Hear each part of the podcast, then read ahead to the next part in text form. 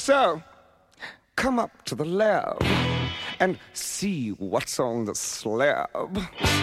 I see you shiver with anticipation.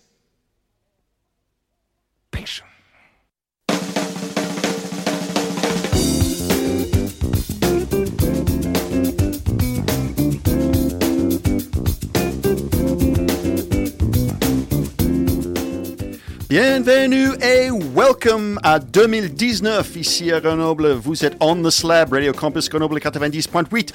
Votre mission sur la science ici à Grenoble et dans le monde entier. Je m'appelle Andrew et je suis là pour la première fois en 2019 et la première fois depuis un moment, je dois dire. Depuis un très long moment. We've ouais. missed you. I'm back. You're back. I'm back. It's Yay. Aaron. Welcome, Aaron. Thank you very much, Andrew, and I'd like to wish a happy new year to our legion of fans and followers. Oh, all two of them. Yes. uh, seven and a half. right. no, no, we, we're sure you're in the hundreds, so if not, well, at least in the tens, if not the hundreds or thousands. Dozens, dozens. Dozens. Euh, malheureusement, on n'a pas Lucille avec nous aujourd'hui. Elle est actuellement euh, à Portugal, je crois. Oh, very Euh, nice. En train de manger les sardines et Oh. profiter du soleil. Ouais.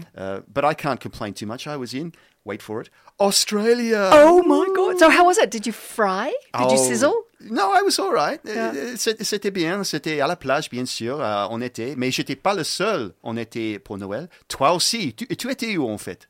Euh, on était ici pour Noël. Pour Noël? Pour Noël, oui. mais, mais juste avant, tu étais en, en Amérique du Sud, n'est-ce pas? Oui, en- oui, pour la première fois, je suis allée en Amérique latine, à Pérou. Pérou. Pérou, c'était fantastique. Pour monter, mo- le- grimper la montagne. Et, Oui, euh, ouais, ouais, ouais, que les montagnes. C'est que les montagnes et les déserts. C'est très, très intéressant. Ah, Superbe cuisine. ouais. Et les, les gens très, très gentils. Et maintenant, je parle euh, espagnol comme je parle français. C'est Habla espagnol. Muchas cervezas. Non, mais c'était très, très intéressant. Très, très intéressant. Génial. Mais euh, bon, c'était super les vacances, absolument. Mais maintenant, à la tech. Oui. Et euh, qu'est-ce que tu as trouvé dans la science qui t'intéressait cette semaine? Ben, il y, a, y a pas mal de choses qui, euh, qui se sont passées euh, récemment. But I have a question for you. How many people, human people, have Not- touched the moon?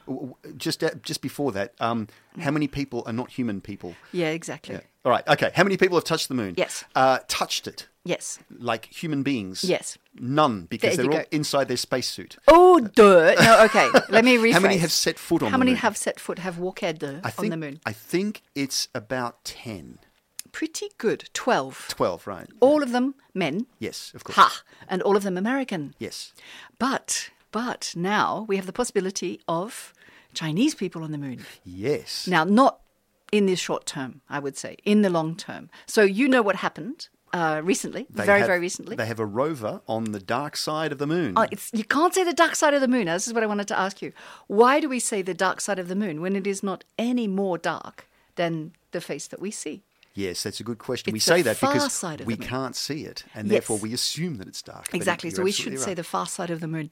So it's an interesting thing. I did a little bit of research into into the moon. We typically see more or less fifty five percent of uh, of one side of the moon because it actually spins at the same rate that it orbits the Earth, and so we're presented with more or less the same face all the time. So when we imagine the moon, we see this particular thing. You know, um, we say the man in the moon. Uh, Japanese people say the rabbit who's up there making rice cakes, or lots of Le different lapin cultures. dans la lune. yeah, exactly, exactly. Um, so we see a particular face, but the the Chang'e four has landed, in fact, towards the southern pole, the southern end of it, and on the on the far side of the moon. Um, super, super interesting. It was a soft landing, which means it was perfectly controlled. It didn't crash. It wasn't violent. Uh, no bouncing, and um, they're going to do a bunch of experiments there in their little. And the name of the rover. Have you got the name of the rover? It's too Tell good. me. It's too good. It's the Jade Rabbit. The jade two. rabbit. Isn't that beautiful? That's, that sounds very Chinese, doesn't it? It's almost I like love a. it. It's almost like a, a restaurant Anime or something. Oh yeah, let's go to the Jade Rabbit tonight. Yes, that's right. Yeah, exactly. yeah. Well, it is. There is, in fact, on the rover, which is really small, there is a mini greenhouse, and they're going to see if they can grow plants on the moon. And the plants are potatoes. right. because everybody's obsessed by growing potatoes on on uh, you know non-earth surfaces, and a kind of a cabbage, a sort of a plant, uh, a sort of a cabbage thing. But the interesting two main points they're going to be looking at is number one, water on the moon. how did it get there? How much of it is there? Could it be used by a potential future colony? Because obviously, if you can harvest it from the earth, from the, the sorry, from, From- the from- soil, from the soil of the from the moon, soil yes. of the moon, uh, lunar soil, you're going to. Uh, it's going to be a lot cheaper than actually transporting it uh, from our Earth, and also to to look at the craters. There are many, many more craters on the far side of the moon. We saw that first of all from a, a Soviet um, satellite called the Luna Three in 1959, and um, big craters and big deep craters which never see the light. Um, and uh, there's also none of the lava flows that, that make our side of the moon, if you like, smooth plains that you can see. They make those big dark patches. Make those big dark patches. They're actually lava flows. And there are n- almost none on the other side. Okay. So it's older, if you like, four billion years old, perhaps. So really, really interesting. Okay, and you were talking about potatoes, of course, because of the Matt Damon film. uh, Hmm. well, yeah, on, the- Mars. the, Where the book before Matt Damon, there was there was the book and everything. Andy Weir, let's let's Right. put it up there. Yeah, but Okay. uh, why not? why not? Why not? potatoes? You can eat them. You can fry Yeah, them. You yeah. can stick them in a stew. Stick them in a stew. There, thank you very much. but but the interesting thing is um, that they chose to go there. That they did it perfectly. You know, they did a great job, and now the the potential is there to have a colony on on the moon.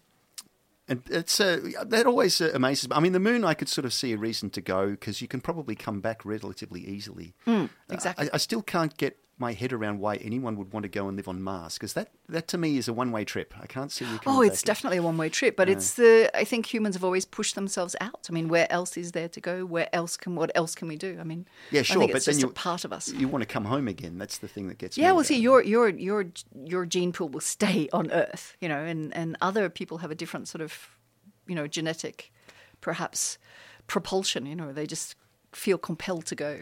Right. Want to get out and stay. Out. Get out, get out, and stay out. Yeah, it's like I'm leaving and I'm never coming back. I'm No. never coming back. I'm never coming back. We've Ask all- me how they communicate with the rover on the moon. Erin, I've got a question for you. Yeah. How do they communicate with the rover on the moon? Exactly.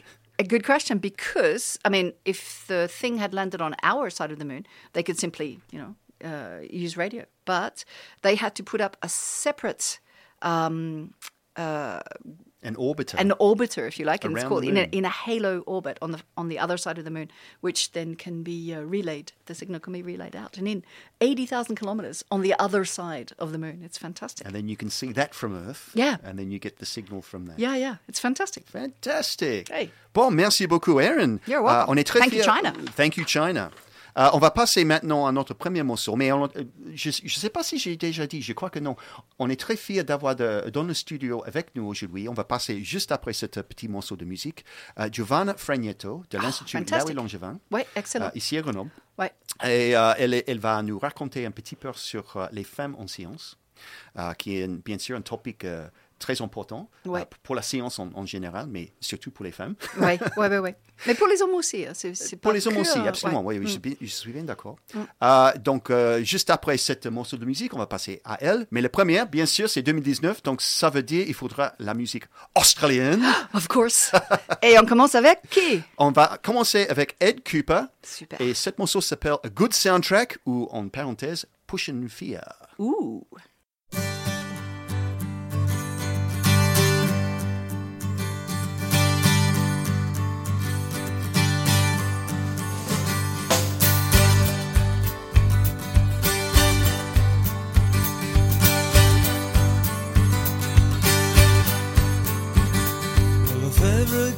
Is still the same, a world of pain with a different name, deal me out. So I slide to the right and slip to the left, a tall blue beard accused of theft, big dropout.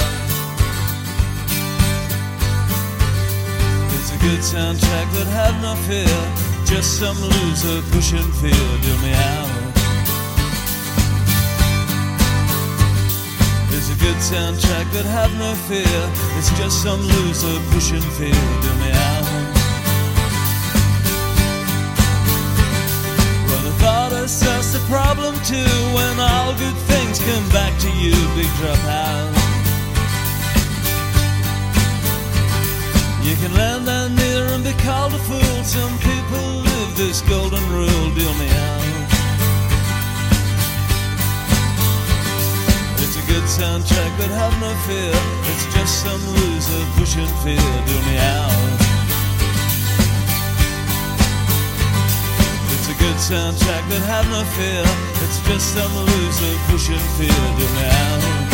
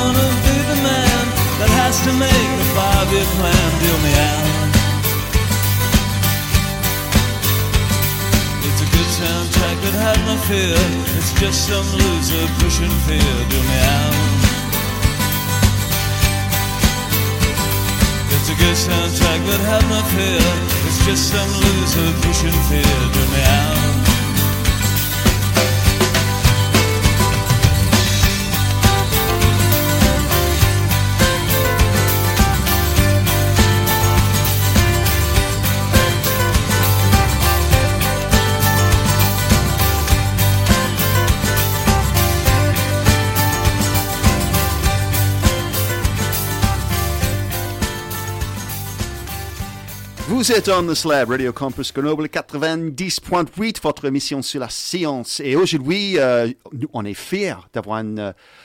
Est-ce que je peux dire une vieille amie ou une ancienne amie? Ancienne. Ancienne, ancienne amie. Mais une bonne amie, c'est vrai. euh, Giovanna Fregnetto de l'Institut Laouis Langevin, ici à Grenoble. Euh, c'est l'Institut Laou- Laouis Langevin, c'est un centre de recherche ici à Grenoble international à la pointe euh, de la science et de la technologie neutronique. Giovanna, elle est chef du groupe Large Scale Structures. C'est une division qui font euh, la science, bien sûr, ou en français, les structures des grandes échelles. Mais elle n'est pas là aujourd'hui pour parler à nous euh, à propos de sa, sa recherche. Euh, elle est là parce qu'elle est très impliquée dans les femmes en science. Avec, bien sûr, les femmes. D'abord, euh, d'abord bienvenue, euh, Giovanna. Merci. Euh, elle, est, euh, elle est femme, bien sûr, euh, et euh, elle, elle était euh, liée avec l'association, une association ici euh, à Grenoble, et peut-être en France euh, aussi, tout en France? Alors, je suis encore euh, membre du bureau de l'Association pour la parité dans les métiers scientifiques et techniques, qui est une, euh, une antenne de l'Association nationale Femmes et Sciences, qui a son siège à Paris. Euh, nous, on est sur Grenoble, mais c'est euh, la même chose Donc, c'est- Femmes c'est- et Sciences. euh, C'est même national. Euh, Femmes et Sciences, c'est national, ouais. Euh, après nous, c'est l'antenne de Grenoble qu'on a appelée Association pour la parité dans les métiers scientifiques et techniques. Voilà, et, et même tu étais présidente il y a des moments. J'étais présidente pendant quatre ans de cette association dans le passé. Et après, voilà, maintenant je suis dans le bureau, mais pas présidente. Voilà. Et de participer à des activités, des événements quand je peux, euh, de moins en moins, mais bon, j'essaie. Moins ou moins, pourquoi? Parce que je suis de plus en plus occupée euh, au travail. Oui, Et- on a tous, euh, tous, Ouais. tous le même problème. Euh, mais bon, je- j'essaie de faire. On organise, d'ailleurs, là, on organise une table ronde au Saint-Croton, euh, le SRF, les, les mois de février, pendant le user meeting sur les, les femmes en sciences. Je vais inviter voilà, tout, tout le monde sur le campus à venir voir une de nos activités. Le, le- le bien. campus, euh, Ouais, L'EOPN, là où l'Institut Langevin euh, c'est, et à l'ESRF, on organise une table ronde sur les femmes en sciences en février. Voilà, C'est pour les, les professionnels, les femmes qui travaillent ou... C'est le plutôt monde? pour, euh, oui, c'est plutôt pour euh, les, c'est pas pour les femmes, hein, c'est pour tout le monde. C'est pour Mm. sensibiliser aux problématiques des femmes en sciences, c'est pour les thésards, les scientifiques, dans ces cas-là, qui participent au ce qu'on appelle les user meetings euh, à l'ESRF. C'est euh, une réunion des, des utilisateurs de, de, cette facilité et on aura une table ronde pendant deux heures euh, pour évoquer des, les problèmes des femmes anciennes. C'est intéressant. J'ai toujours un peu peur quand il y a les meetings et les, les, les choses qui sont que pour les femmes. Non, non, si non. C'est comme être que pour les hommes, ça, ça en marche fait, pas. En fait, les, les, les meetings sont jamais que pour les femmes. Mm. Malheureusement, ça s'avère que souvent, c'est les femmes qui se sentent plus euh, concernées, sensibilisées. Euh, mais par exemple, nous, on va voir euh, les présidents de l'OMBL, on va voir des personnalités, des directeurs hommes de large scale facilities qui, avec lesquels on va discuter des. Ouais. Voilà. Et, donc, c'est sur la parité Sur la parité. Et voilà. donc, c'est économique principalement ou il y a d'autres euh, non, non, non. Mm. alors, c'est vrai qu'il y a en général un problème économique des salaires des femmes en général qui sont moins bien payées. Les, les, les femmes professionnelles. Mais ça, voilà. Mm. Mais en sciences, je, c'est pas, euh, c'est pas tant que ça. On n'a pas beaucoup ces problèmes. Euh, souvent, ce sont moins payées, c'est parce qu'elles travaillent euh, voilà, à ouais. temps partiel. Mm. mais à parité des niveaux, euh, dans la recherche scientifique publique, euh, c est, c est, on n'a pas trop ces problèmes. Ça s'avère beaucoup plus dans l'industrie. Ouais. D'ailleurs, il y a eu un procès récemment à ST Microelectronics sur ce sujet-là, sur des ingénieurs. Euh, c'est, non, c'est surtout pourquoi il y a la, la, présence des femmes en sciences, surtout les sciences dures, c'est aussi moins élevé que la présence des hommes. Euh, la, la, la, son, la, science dure, c'est plutôt la physique Les sciences dures, c'est plutôt la physique, euh, les, les, sciences des ingénieurs. En France, euh, mathématiques, informatique aussi. Dans des autres pays, c'est moins important les problèmes mathématiques, mais en France, il y a un, un gros souci dans les mathématiques, euh, physique, sciences des matériaux, etc. en revanche, en biologie ou chimie, euh, il y a beaucoup plus de femmes. Prépondérance des femmes, oui. Euh, il y a, voilà, ces problèmes-là, si on veut l'appeler un problème, on, on, verra que ça peut être un problème parce que comme il y a de moins en moins de, euh, de jeunes qui s'impliquent dans les sciences, si après on, se prive aussi euh, de la moitié féminine, il y en a encore moins. Euh, c'est pour ça que beaucoup de labos ils ont pris conscience de ces, de ces problèmes essaient de pousser plus de filles à, faire, euh, à rentrer des filières scientifiques. Donc ça doit et commencer dans, au niveau collège peut-être euh, En fait, les, les, les, les, problèmes doivent commencer au niveau maternel. Ouais. on, on, peut, on, peut, on, peut, revenir sur ça. Oui. On, peut, on va revenir sur ça. D'accord. Et, et après, alors, il y a ça, euh, mais après, même dans les sciences, disons, moins dures, Mm. biologie, chimie, etc., ou en France, par exemple, médecine, c'est considéré matière scientifique, c'est pas tout ouais. à fait. Ouais. L'autre problème qu'il y a, c'est le problème du ce qu'on appelle les plafonds de verre. C'est-à-dire ah oui. qu'on trouve euh, les femmes euh, aux, aux, échelles plus bas, il y a beaucoup de thésards, de postdocs, junior scientists, mais dès qu'on monte euh, dans la hiérarchie des postes de direction, il y en a de moins en moins. Est-ce que c'est parce que les femmes se présentent, se, se candidatent moins? Comme tu as dit Oui, sont... un petit peu, ouais. c'est ça. Un ouais. petit peu, c'est ça. Il y, a, il y, a, plusieurs raisons. Il y a le, le fait que euh, bah, historiquement, il y avait moins de femmes inscrites à l'université. Mm. voilà, mais ceux qui sont, ont évolué, c'est ce qui était présent. Sur, euh, euh, après, les femmes ont plus de réticence à se présenter. Parfois, c'est parce que on a les sentiments qui sont des postes de responsabilité qui prennent beaucoup de temps, qui, qui vont enlever euh, à la, la famille, famille. Euh, à la maison. Ouais. Euh, parfois, il y a aussi une histoire, là, je ne sais pas, je vais, un peu plus grande modestie, dans, dans le sens qu'ils ne se sentent pas capables. Euh, pas aussi capables. Euh, les, les, les, hommes, ils sont plus ambitieux, ils, euh, ils essaient plus. Oh. Les, les, femmes, ils sont moins d'ambition. Et d'ailleurs, ces sentiments de manque, euh, entre guillemets, de capacité, c'est aussi la raison pour laquelle les filles ont moins tendance à aller dans, dans des cours de, de sciences dures parce que elle a, euh, souvent, elles se sentent moins capables euh, euh, des garçons. C'est c'est, euh, un manque de confiance dans ce cas ou- Il y a un manque, un manque de confiance. Ce manque de confiance est euh, beaucoup induit par les stéréotypes véhiculés dans la société euh, dès la naissance, Ah. euh, voilà, euh, Ouais. la maternelle, euh, où on propose, et malheureusement de plus en plus, on propose une image de la fille euh, docile, euh, plus dans, l'aide. Alors, pourquoi il y a autant de filles euh, dans la médecine ou dans des métiers d'infirmier Parce que c'est aide euh, aux Enseignement autres, aussi. en- euh, enseignement, etc.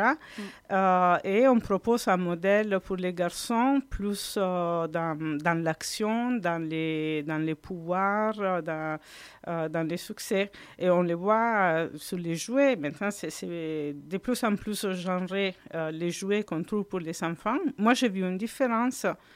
Euh, avec mes propres enfants. Moi, j'ai un enfant de 22 ans, un garçon, et euh, une fille euh, de 16 ans.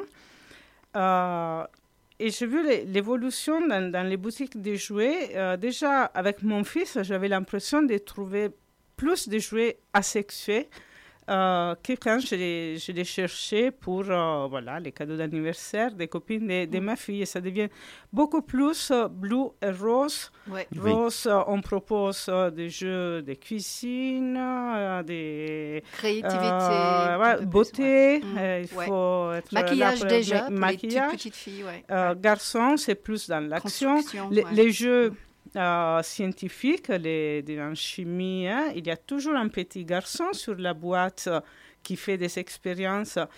Et alors, dans l'imagination des, enfants et après des, jeunes, ils, voient que certains métiers ils sont plus euh, euh, faits Mm. hommes euh, et euh, des, des autres, c'est plus pour les filles. Et ça explique en partie aussi pourquoi les, les filles après sont... Même si à la sortie des- du bac, très souvent, les filles en bac S sont, font mieux que, que les garçons. Euh, après les bacs, il y en a beaucoup moins qui vont dans des filières euh, scientifiques, en particulier les sciences dures ou l'informatique. On a un, gros souci pour l'informatique euh, en France euh, récemment. C'est intéressant parce que à l'origine, c'était une science euh, féminine, Voilà. dominée par les femmes. dominé par les femmes. Ouais. Et ça a beaucoup changé. euh, c'est, euh, apparemment, c'est, ça a commencé quand, dans, dans le passé en France, les écoles d'ingénieurs étaient, il y avait des écoles pour les garçons, des écoles pour les filles. Quand ils ont fait les écoles mixtes, apparemment, c'est là qu'il a beaucoup diminué le, le nombre de, de filles en informatique. Mm. Oui, tu, parles, tu as parlé un peu de, de plafond en verre. Et j'ai vu quelques courbes en fait qui montraient, je ne sais pas si c'est- si c'était que la science dure ou c'était la science entière, ils ont montré le ratio homme-femme euh, aux, aux- aux périodes différentes dans, euh, dans l'échelle de leur carrière. Et euh, on peut regarder par exemple les, le ratio quand les enfants finissent l'école. Mhm. Et à ce moment-là, c'est souvent les femmes, il y en a plus de femmes que les hommes à ce niveau-là. Et ensuite, c'est c'est une courbe, bien sûr c'est le ratio, donc c'est une courbe qui ajoute à... Le, le somme, c'est toujours conservé à 100%, Ouais. bien sûr. Ouais. Mais on, on regarde, euh, il y a le- les, les hommes qui montent, c'est un gradient qui monte. Et quand on regarde euh, au niveau de professeur en fin de leur carrière, il y a quasiment que les hommes. Oui. Et dans l'autre sens, euh, il y a les femmes qui descendent. Oui. Mais bon, il y a plusieurs questions derrière. D'abord, c'est une mesure qui est faite aujourd'hui.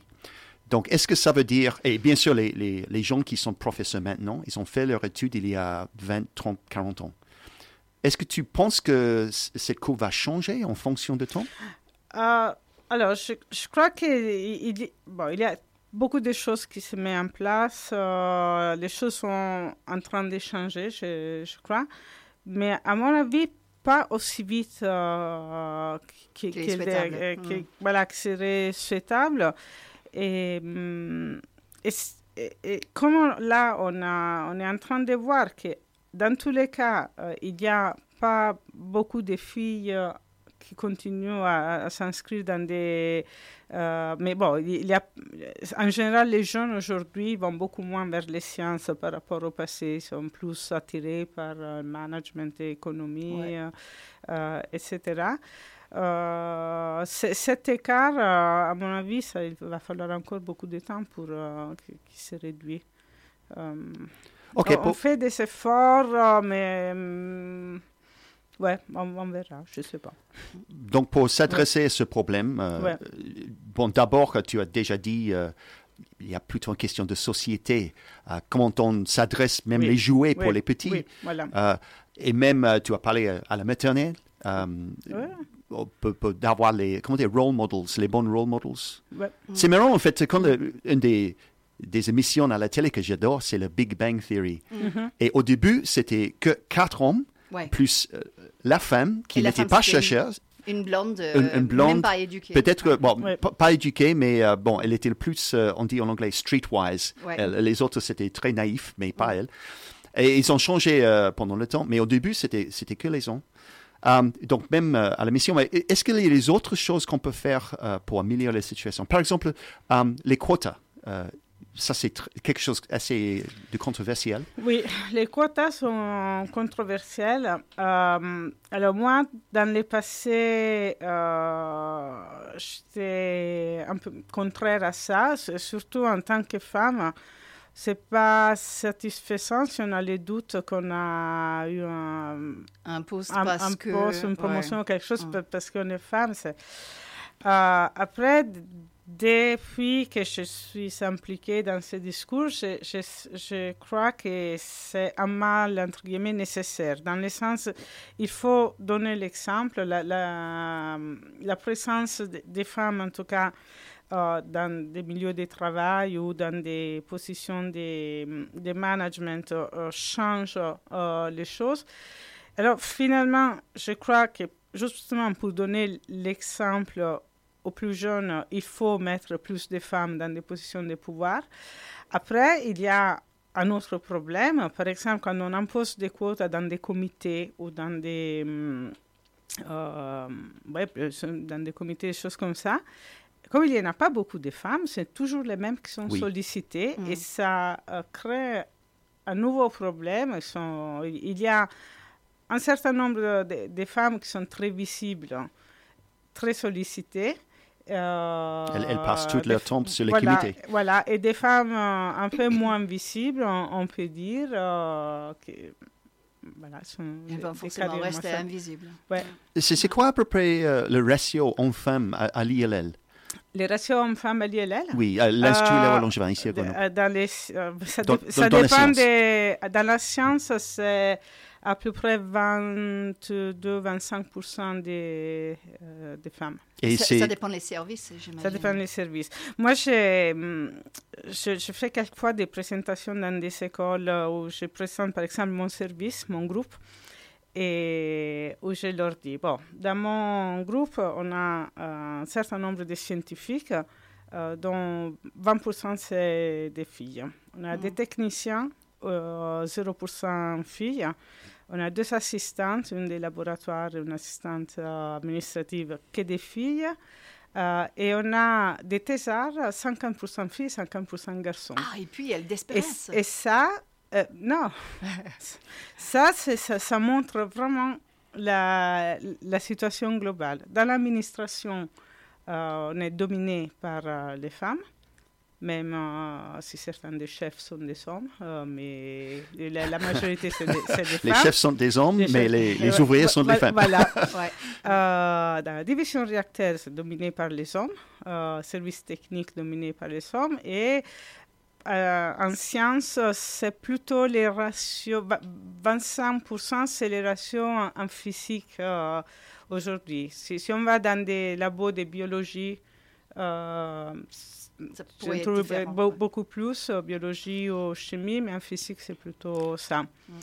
Chez nous, c'est ce qui est par exemple in- intéressant à voir. Euh, tu connais, il y a les euh, laboratoires de biologie moléculaire euh, européens, le MBL.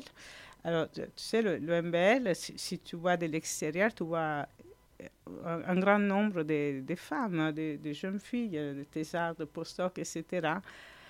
Mais les, les chefs de groupe euh, sont... Alors, jusqu'à il y a deux ans, c'était toujours que des hommes. Je crois maintenant, il y a une femme.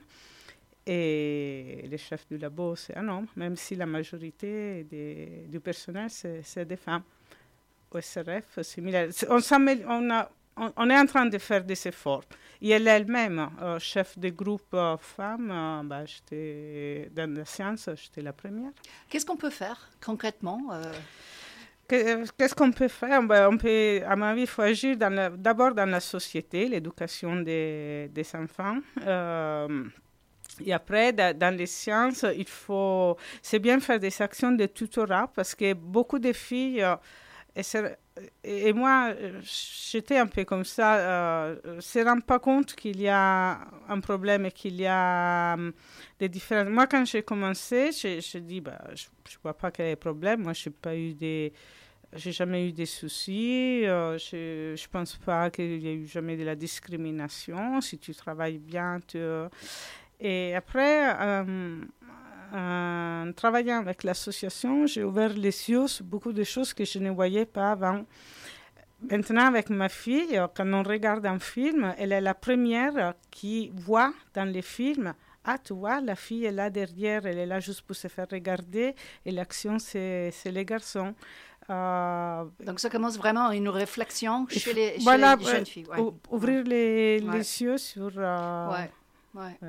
Je voulais te demander vite fait, si, Ouais. si je peux, euh, est-ce qu'il y a un problème de, de Me Too en science? Est-ce qu'il y a beaucoup de Balancement port. balancement Ouais. port exactement en français euh? Ah, ouais, c'est une question intéressante. Euh, en fait, on a euh, organisé là en septembre dernier une table ronde pendant une euh, grosse conférence en, en phy- en physique qui a eu lieu ici sur le campus, justement sur euh, l'harcèlement sexuel en, en sciences. Euh, alors moi, j'étais entre les organisatrices, je n'étais pas trop à l'aise parce que moi, je n'ai pas, pas trop vécu chez nous, on ne voit pas trop trop ça. Mais effectivement, il y a euh, un souci, surtout les thésards. Euh, après, il, y a mon assistante qui était venue voir euh, euh, la, table ronde. Elle dit, Mais tu sais, je- ça m'a ouvert un peu les yeux parce que c'est vrai que moi, dans le passé, j'allais plus un jour pour travail. Après, j'ai commencé à avoir quelques commentaires, etc. Et maintenant, ça, je, je le fais moins. Euh, moi, quand j'ai commencé, il y a euh, plusieurs années, la, hum, euh, j'étais devenue chef d'un projet scientifique, la construction d'un instrument. J'allais euh, dans les bureaux d'études à l'époque. Il y avait des posters de filles nues de partout. Moi, je les sentais. Là, maintenant, il n'y a plus ça. On a. euh, mais Oui, c'est vrai, dans l'atelier, euh, c'était le calendrier avec... Ouais, euh, avec le bikini. oui, euh, voilà, ouais, ouais, voilà. Et, quand tu vas voir quelqu'un et tu essaies de, de, de parler d'un projet, etc., et tu t'imagines euh, qu'est-ce qu'il est en train de penser avec euh, tout, Ouais. tout Ouais. Ce c'est qui hein. derrière. Ah, très intéressant. ouais. Well, happily, the times they are a-changing. Thank God for that. Thank God for that. Et ça, c'est, euh, on, on- était très euh, contents de- d'accueillir euh, Giovanna Fragnato de l'Institut Larry Langevin ici à Grenoble pour euh, parler à nous euh, dans le, le- l'issue, euh, le, le game, Oh, la situation la des- euh, des femmes en sciences. Merci beaucoup, Giovanna. Merci à vous. Et on va passer maintenant à notre deuxième morceau de musique, euh, toujours dans le, le game de musique australienne. Uh, this is a blast from your past. Tell me, tell This me. is Hunters and Collectors, Oh, I love him. Stuck on You. Love him.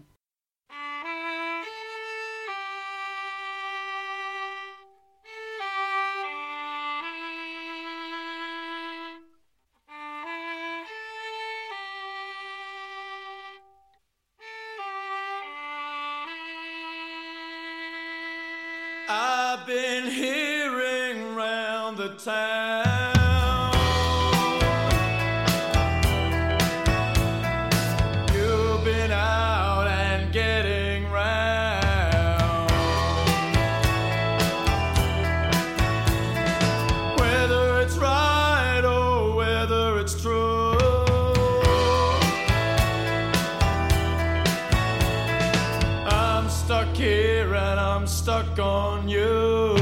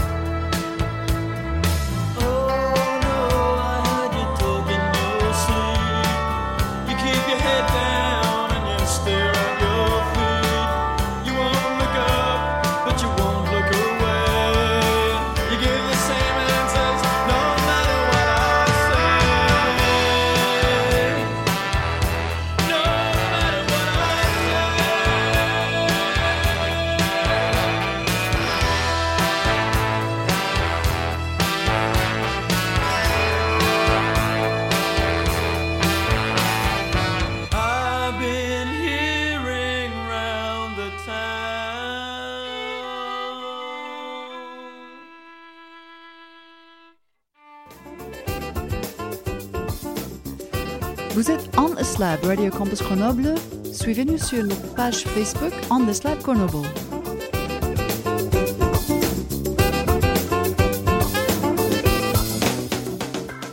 Vous êtes On the Slab, Radio Campus Grenoble 90.8. On the Slab, votre émission sur la science. Euh, Aaron, aujourd'hui dans le studio, il y a toi et moi, mais il y a quelqu'un qui nous manque. Yes. Lucille. Notre petite Lucille, elle est où? Elle est à Portugal. Ah oui, c'est vrai. Oui, oui, Portugal. Mais avant, elle est partie. Elle a passé à la rue pour enregistrer euh, le radio, Radio trottoir. Excellent. Et c'est quoi la question aujourd'hui? La question aujourd'hui, euh, bon, comme c'est hiver, c'est très, euh, comme- comment dire, somnifère. Tout Ah le oui? monde voudrait euh, s'endormir, faire Ouais, le gros mammouth. C'est le hug. Exactement, ouais. Ouais, Et quand on pense de, de sommeil, on pense de bailler. Ah oui, pourquoi on baille en fait? Ça, c'est la question de la ah. semaine. Ouais, c'est trop bien. Pourquoi on baille? Et voilà euh, les réponses. No one will be watching us. Why don't we do it in the road? Je pense qu'on baille parce que c'est quand on est fatigué un peu, quand on est ennuyé de quelque chose. Mais je crois que c'est une réaction du corps, que ça sert à libérer l'énergie et un peu à se réveiller. C'est pour euh, détendre le corps, c'est pour le préparer euh, à se détendre pour dormir, je crois. I'm not sure because I, I, I'm not, I haven't heard it from a scientific resource, but I heard that uh, yawning is the reason uh, when, when we are tired physically or mentally, our mind needs more oxygen than normal breathing to stay sharp. And that's what I heard, I'm not sharing it with anyone, anybody because I'm not sure about the source. C'est une réaction normale du corps, euh, je trouve. On baille quand on en a besoin. C'est pas pour, euh, pour oxygéner le cerveau, pour redonner de l'attention. Quand on perd de l'attention, on, on baille. From my experience, I think it's like when the class is boring, only, not when it's in, there's interaction between the teacher and the students. There's no yawning. Only when the teacher talks too much or not making the like really the students One interact. of the biggest reasons. Yes. Alors déjà, au, euh, au sens physiologique, il me semble avoir lu quelque part que c'était en rapport avec l'oxygénation du cerveau, mais, ça, mais, mais je me souviens aussi que c'est pas sûr, on ne sait pas exactement pourquoi on baille de ce point de vue-là. Ensuite, on peut euh, aller voir dans la fonction sociale de, euh, du, euh, du fait qu'on baille. Ça peut signifier la fatigue, ça peut signifier l'ennui. Mais dans ce cas-là, le, le bâillement peut euh, prendre une valeur différente que, que, le, que le bâillement naturel. Je crois que j'avais lu quelque chose qui disait que c'est pour garder le cerveau en attention. En gros, c'est comme un signal d'alerte pour dire euh, réveille-toi quand t'es fatigué. Ouais, c'est ça, c'est un mouvement, donc c'est sûr que ça va nous, nous, nous éveiller, je sais pas. Ouais. Quand vous baillez, ça active quoi? Qu'est-ce que ça vous fait? Je pense que ça nous fait réaliser qu'on est fatigué. Et du coup, soit ça nous, c'est un- une alerte pour aller se coucher, soit Euh, il me semble que c'est pour refroidir le cerveau. Moi que je dis une bêtise. Mais euh, ouais. Ça fait rentrer de l'air et ça permet de, de- de refroidir le cerveau qui surchauffe. Non, moi j'aurais dit la même chose que toi en vrai. Enfin, je, ouais, si, peut-être parce que t'es en manque d'oxygène, je sais pas. Tu sais, la dernière fois, je sais pas, j'ai vu que c'était. euh, quand on était en manque d'oxygène, euh, on baillait. Et voilà plusieurs réponses, Aaron. Ah, very interesting, Andrew. Je, je pense que mon préféré, euh, on- quand on baille, ça donne un signal au corps. C'est quoi le signal On est fatigué. c'est comme la pluie, c'est signe d'eau. Exactement. Exactement. No, excellent. No, but it, really, it's a very good question. I actually have no idea. I have thought about this because we do we do yawn when we're feeling tired, obviously. So it's associated with the idea of go to bed, you're tired. Uh, I don't know. I always thought it was something to do with your blood blood chemistry or something. Mm. But animals do it. You can be in a really interesting conversation and still be tired and, and still yawn. So it's not just boredom. So yeah, I don't know. C'est pas que ça non plus. euh, un des, des moments euh, le, le plus mal à l'aise, euh, c'est si on a on est sur la mer et une maladie, euh, on est seasick. Ouais, yeah, yeah, yeah, et là, ça commence avec un grand bail que j'ai- trouvé. euh, Exactement. Et quand il y a les gens, je sais qu'il y a les gens qui euh, ils sont en train de donner le sang. hein, ils sont Oui. des donneurs de sang. Et le bâillement, ça veut dire qu'il y a quelque chose qui ne va pas. Oui, ensuite, Ouais, c'est, c'est en avance d'une Ouais, exactement, une nausée, attaque quoi. de- de- de Une quelque attaque de chose, nausée, ouais. voilà. Bon, Lucille, bon, elle est très douée, tu sais. Bon, elle a enregistré toutes les réponses, bien sûr, mais elle a en plus enregistré une explication. Ah, très bien. Et Cool, on, on va, parce que je on- veux savoir. Exactement, on va l'écouter maintenant. Bonjour à tous, comme je ne peux pas être présente avec vous aujourd'hui, j'ai euh, enregistré ma réponse à la question. Alors cette fois-ci, je me suis intéressée au bâillement et je me suis demandé mais à quoi ça sert? Pourquoi on baille Et en faisant quelques recherches euh, sur internet, je me suis rendu compte que c'était pas si simple finalement de trouver une réponse euh, à cette question. Parce que dé- déjà, euh, il semblerait qu'il n'y ait pas de consensus. Euh, Il n'y a pas de théorie euh, universelle, il n'y a pas de, de réponse nette et précise à ce sujet. En gros, le bâillement permettrait de rester concentré et zen, si je résume tout ce que j'ai pu lire. Déjà, premièrement, pour faire un peu d'historique, dans l'Antiquité, Hippocrate pensait que, en fait, le fait de contracter ses muscles lorsqu'on baille euh, permettrait d'évacuer la fièvre. Puis un peu plus tard, au XVIIIe siècle, un, Hollandais, euh, Johannes de Gorter, pense que lui, euh, ça permettrait en fait de faire circuler le sang dans le cerveau et que ainsi on aurait une meilleure oxygénation du cerveau. Alors, il semblerait que ce soit faux, cette théorie d'oxygénation du cerveau. Euh, D'après certains médecins, en fait, euh, on aurait même une diminution de l'oxygène quand on baille. Euh, et je me suis intéressée notamment à un médecin, le docteur Waluzinski. Euh, c'est un médecin généraliste qui maintenant est à la retraite, mais qui a étudié ce comportement pendant des années. Et d'ailleurs, euh, qui, euh, qui publie tout plein d'informations à ce sujet sur baillement.com. Et il y a certains points voilà, sur son site et sur ce qu'il a dit qui m'ont intéressé. Déjà, il paraîtrait donc que le bâillement, c'est un des comportements les plus anciens. Enfin, il fait partie des comportements assez anciens chez les êtres vivants. Et du coup, effectivement, si c'est resté dans l'évolution, c'est que forcément ça a une utilité, si ça n'a pas disparu au cours de l'évolution. Euh, tous les vertébrés vivant dans les airs, l'eau et la terre baillent.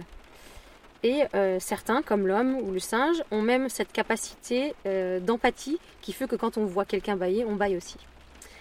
Mais alors, euh, certes, mais alors pourquoi on baille?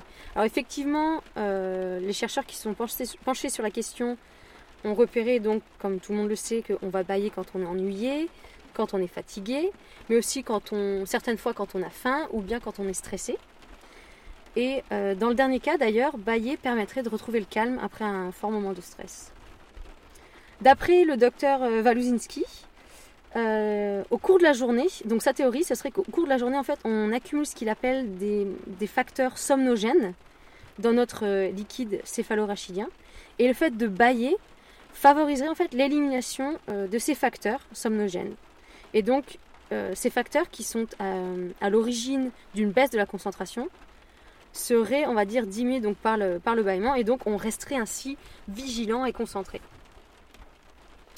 Alors comme je vous l'ai dit, euh, ça a l'air d'être un sujet euh, toujours, euh, toujours en suspens, que je pense qu'il est toujours étudié et donc il n'y a pas vraiment de consensus sur la question. Et sinon, finalement, ce que je voulais rajouter, c'est qu'en fait, on baillerait entre 5 et 10 fois par jour. J'étais assez surprise de cette information.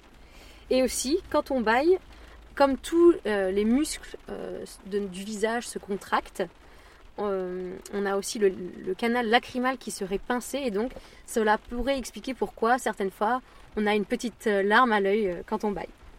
Voilà, sur ce, je, je vous laisse et je vous souhaite une bonne journée. À bientôt! J'adore euh, baimont.com. Ouais, exactly. J'y vais. I'm going. I'm going. But wait, it's it's. Inter- I was thinking, can you fake yawn? Um, you know, Yeah, you it's can fake laugh. You can fake cough. Can you fake yawn? I Yeah. don't think you can. It's interesting. I remember having a, a game. Il y avait un jeu. euh, il y avait un moment. Euh, s'appelle. euh, je crois que c'était euh, I'm not an idiot ou quelque chose comme ça. Et euh, il y avait les. euh, les, les choses euh, pour tester les autres, au, au moins pour gagner les points. Et euh, c'était en secret, c'était une petite cible en secret. Et celui-là, c'était pour faire bailler quelqu'un d'autre. Ouais, ouais, Et ouais, comme ça, tu, fasses, tu es en face de quelqu'un, tu essaies de fake, euh, un, un- ou faire un faux bail, Ouais. tu essaies de- d'invoquer euh, un autre. Et on n'est pas réussi à le faire. Euh, Ouais. c'était un peu difficile à faire. Mais c'est intéressant d'essayer de, de fake a yawn. Ouais, we'll have to practice. Apparemment- Nobody's yawning listening to us now, though. Oh, no, no, no. We, we are the most interesting thing on radio. Absolutely. Absolutely. Mais malheureusement, euh, ça c'est la fin de notre émission pour aujourd'hui. Ah, Euh, already? c'est- ouais, already, I know. C'était, c'était euh, très bien. Oh, J'ai adoré, c'était super.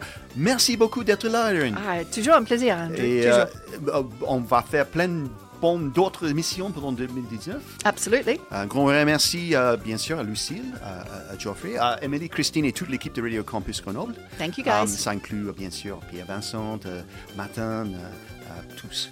On vous, on vous adore tous. Et bien sûr, regardez-nous sur Facebook, notre page Facebook. Twitter. Et Twitter aussi. Et on vous verra la prochaine fois. Bye.